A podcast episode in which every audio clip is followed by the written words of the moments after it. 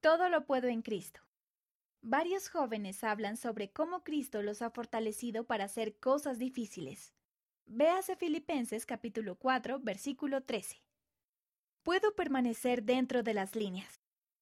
Desde que comencé a correr, ha sido mi sueño romper el récord de la escuela en la carrera de una milla, 1,61 kilómetros.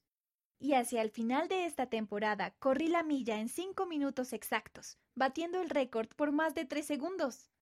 Sin embargo, al día siguiente nos enteramos de que la milla que corrí no se consideró válida. Los oficiales explicaron que había dado tres pasos en el borde interior de la pista, por lo que se me eliminó de la carrera.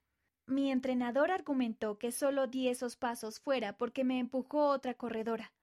El oficial dijo Puede que no haya sido su culpa el que la empujaran, pero sí fue su culpa el que estuviera tan cerca de la línea.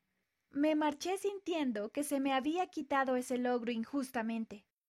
El domingo siguiente, en la clase de las mujeres jóvenes, vimos un video en el que se comparaba el permanecer dentro de las líneas en los deportes con guardar los mandamientos. A lo largo de la lección permanecí sentada, enojada al recordar que había fracasado. Al día siguiente, mientras corría alrededor de la pista, miré hacia abajo y me di cuenta de que estaba corriendo justo sobre la línea interior, y que de vez en cuando traspasaba el borde interior, tal como había dicho el oficial. De inmediato dejé de correr llena de humildad. Me había sentido tan cómoda en el lugar donde corría que ya no veía los peligros que había en él. Afortunadamente, unas semanas después se me dio una segunda oportunidad. Me aparté de la línea central y batí el récord de la escuela, esta vez permaneciendo dentro de los límites.